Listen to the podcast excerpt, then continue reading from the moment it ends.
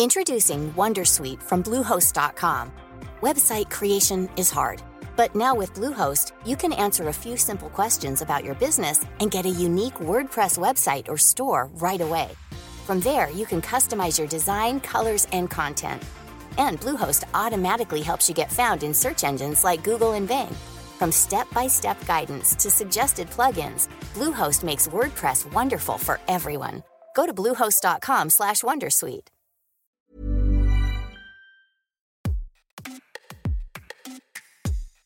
Ça va faire un an que la guerre en Ukraine a débuté. Depuis, beaucoup d'Ukrainiens ont été contraints de fuir leur pays, parmi eux de nombreux enfants. Ils sont plus de 20 000 à être arrivés en France, 500 sont actuellement à Paris. Et dès leur arrivée, ils ont tous été scolarisés, comme le veut la loi, en école primaire, au collège ou au lycée. Pour les intégrer au mieux, il existe en France un système, les classes UPE2A. Ces classes sont réservées aux élèves allophones, c'est-à-dire qui ne parlent pas français. Dans la capitale, il existe 54 UPE2A en école primaire et plus de 70 pour les collèges. Dans cet épisode, nous sommes allés dans une école primaire du 3e arrondissement de Paris qui accueille une dizaine d'enfants ukrainiens. Comment s'est déroulée leur arrivée? Quelles ont été les difficultés? À quoi sert une classe du PE2A Et quel est le bilan de leur intégration un an après leur arrivée? Je suis Jeanne Serrin et dans ce nouvel épisode de Minute Papillon, on va répondre à toutes ces questions. Albanie, Allemagne, euh, Autriche, Vienne, j'aime Vienne. Et je connais mais Tchétchénia ici pas. Et je connais Israël. Je connais. c'est pas quoi? Tchétchénia, c'est maintenant Russie parce que Russie euh, euh, take, euh, take the Tchétchénia, Kadyrov. C'est très pas bien. Alors Sacha, c'est effectivement un, un, petit garçon ukrainien très, très politisé. Freddy, c'est l'enseignant de la classe UPE2A qui accueille les enfants ukrainiens. Lorsqu'il y avait des fois des choses qui avaient un rapport avec la Russie, il bondissait immédiatement en rejetant, donc faire comprendre, bah oui, mais il y a la Russie existe, voilà, il y, a des, il y a des paysages en Russie, il y a des gens en Russie, il y a une culture russe, il y a une littérature russe, voilà.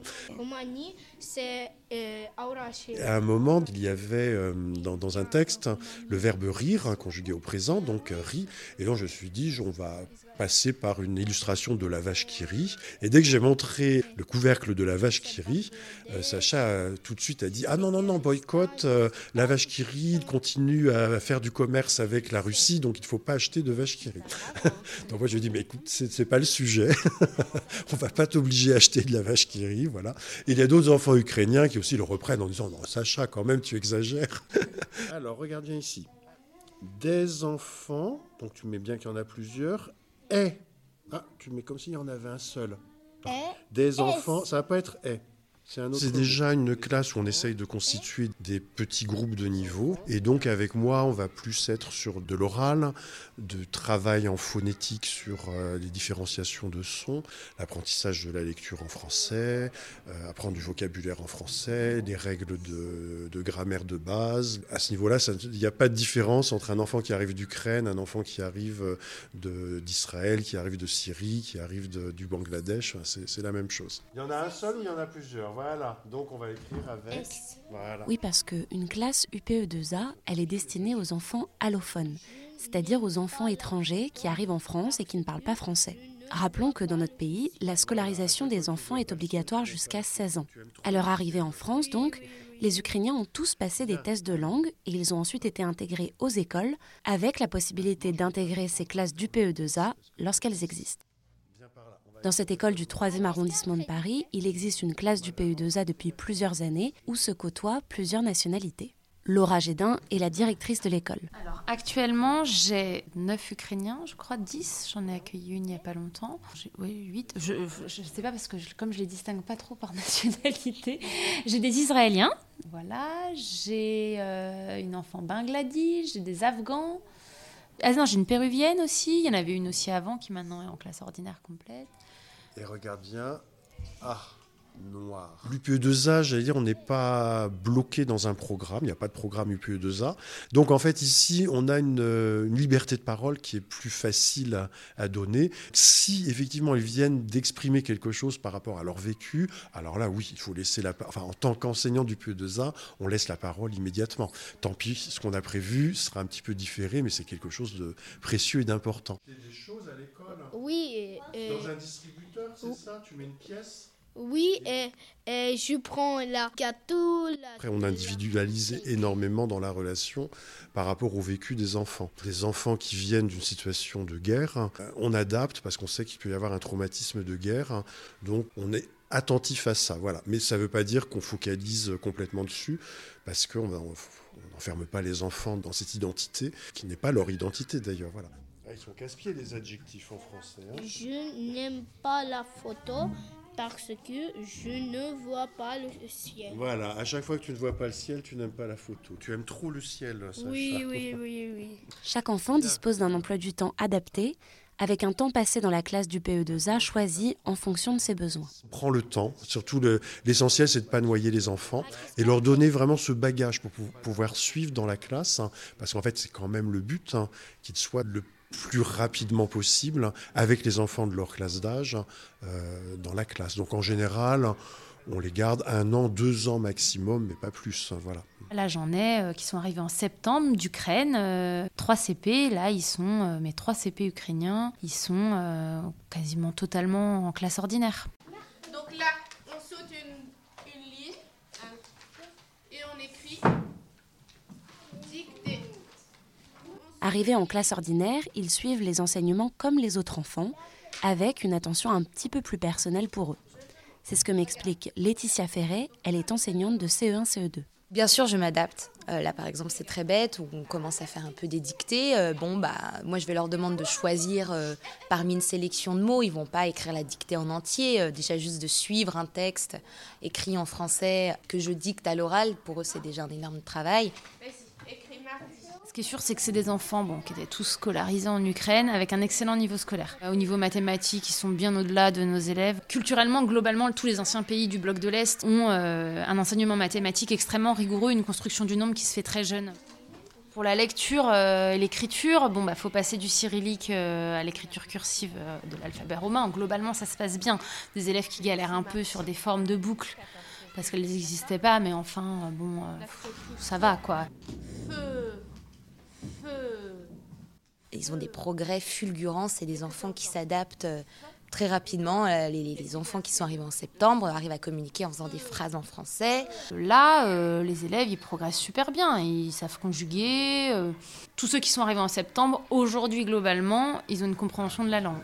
Alors pour les enseignants, il a fallu s'adapter, mais pour eux, cette présence d'enfants étrangers dans l'école est une vraie richesse. Ce n'est pas une vraie contrainte euh, au final. C'est, oui, c'est, ça nous oblige à nous adapter, à revoir notre enseignement.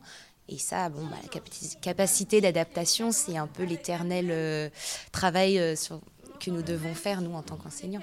On s'adapte aussi au, au, profil de chaque élève. Euh, si des élèves ont, bon, ont besoin d'être encadrés effectivement, euh, si c'est des élèves aussi qui sont dans la rue, là c'est le cas par exemple ici, c'est une famille qui dort dans la rue.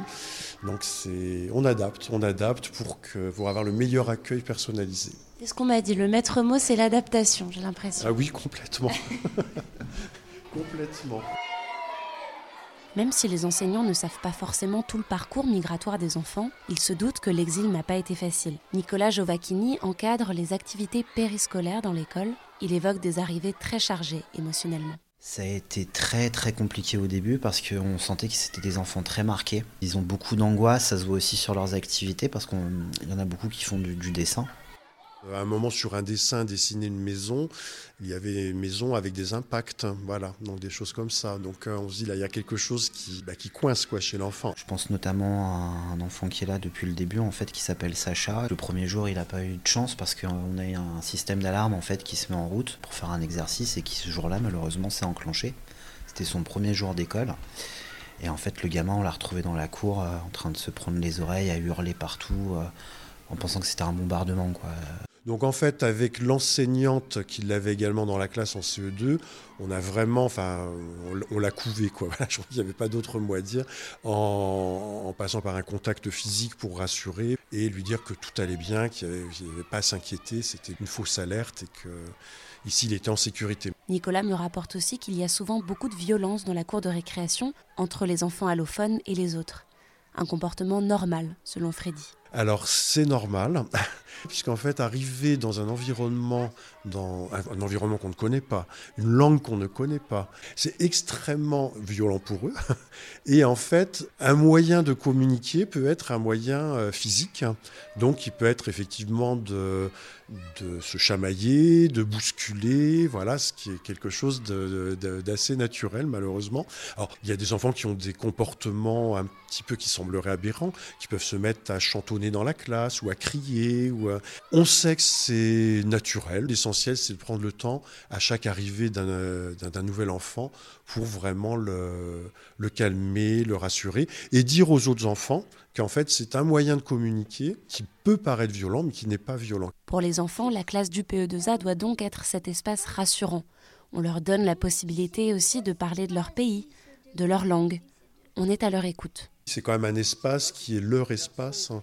un espace de, bah, liberté. Euh, ça leur permet vraiment bah, d'avoir cet espace de classe où ils peuvent penser à autre chose. Voilà. Même si de temps en temps on voit des regards qui, euh, qui s'évadent, des bruits qui, euh, qui, qui ont lieu à l'extérieur et qui font sursauter les enfants et qui leur rappellent peut-être autre chose. Alors, ah, encore les travaux. Alors, Sacha, qu'est-ce que tu vois sur la photo? Là là Je n'aime pas ça. on n'aime pas, on pas ce bruit. Alors, et de quelle couleur le maquillage? Quelle couleur, Aurash nous, en tout cas, on reste quand même le, un pilier auquel les enfants peuvent se, se raccrocher, quoi. C'est important.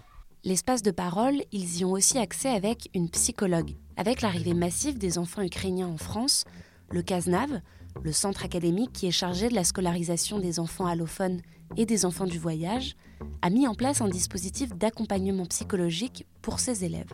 Nous avons euh, embauché, euh, recruté une, psychologue clinicienne ukrainienne, elle-même euh, réfugiée. Emmanuel Deschamps, directeur du CASNAP. Qui aujourd'hui travaille à temps plein auprès des élèves des écoles et des établissements parisiens pour être à leur écoute dans leur langue d'origine. Je peux vous dire qu'elle a, elle a du travail. Là maintenant, euh, il y a des enfants, ça, ça roule. Et il y a des enfants par contre que je lui demande de prendre en individuel. Laure Jedin, directrice de l'école. J'ai un élève par exemple euh, qui mémorise pas. C'est un très bon élève. Il fixe pas le vocabulaire. Pour les Ukrainiens, cet accompagnement psychologique a été rapidement mis en place.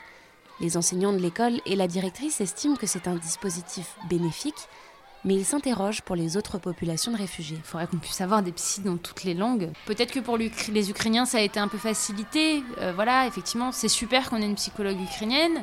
Peut-être que si j'avais une majorité d'autres nationalités, je me démènerais pour trouver quelqu'un dans notre nationalité, vous voyez, parce que souvent, euh, je suis désolée d'employer ce mot un peu vulgaire, mais oui, souvent on se démerde.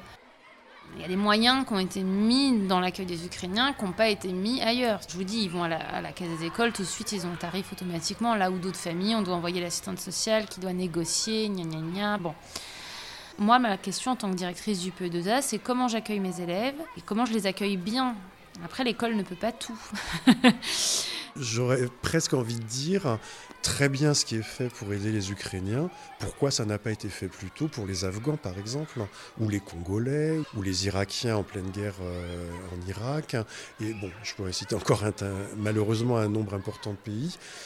Et puis, il faut également souligner que les conditions d'accueil à Paris, dans le troisième arrondissement, n'est pas une réalité nationale.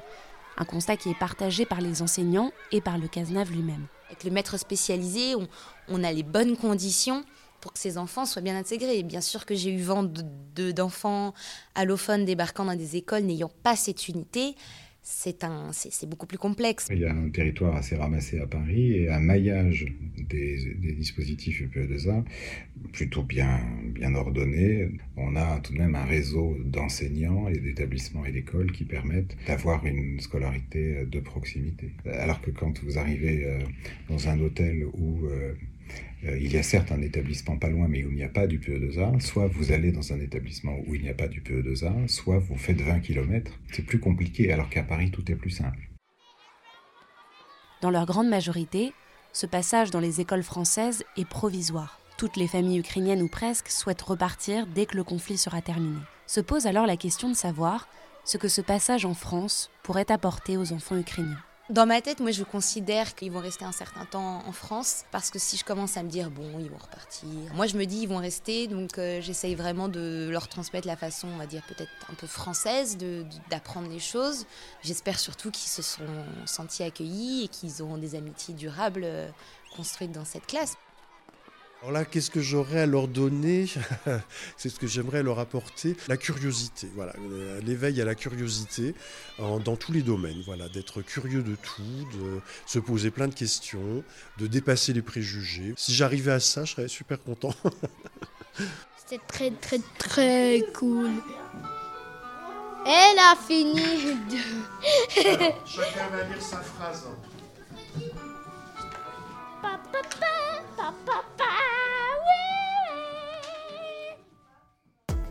Merci d'avoir écouté cet épisode de Minute Papillon. S'il vous a plu, n'hésitez pas à le partager sur les réseaux sociaux, à en parler autour de vous, à vous abonner sur votre plateforme ou appli d'écoute préférée. À très vite et d'ici là, bonne écoute des podcasts de 20 minutes.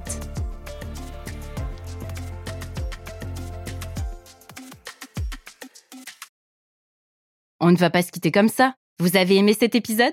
Sportif, généraliste, sexo ou scientifique, varié mais toujours bien informé. Découvrez les autres podcasts de la rédaction 20 minutes sur votre application d'écoute préférée ou directement sur podcast au pluriel.20minutes.fr.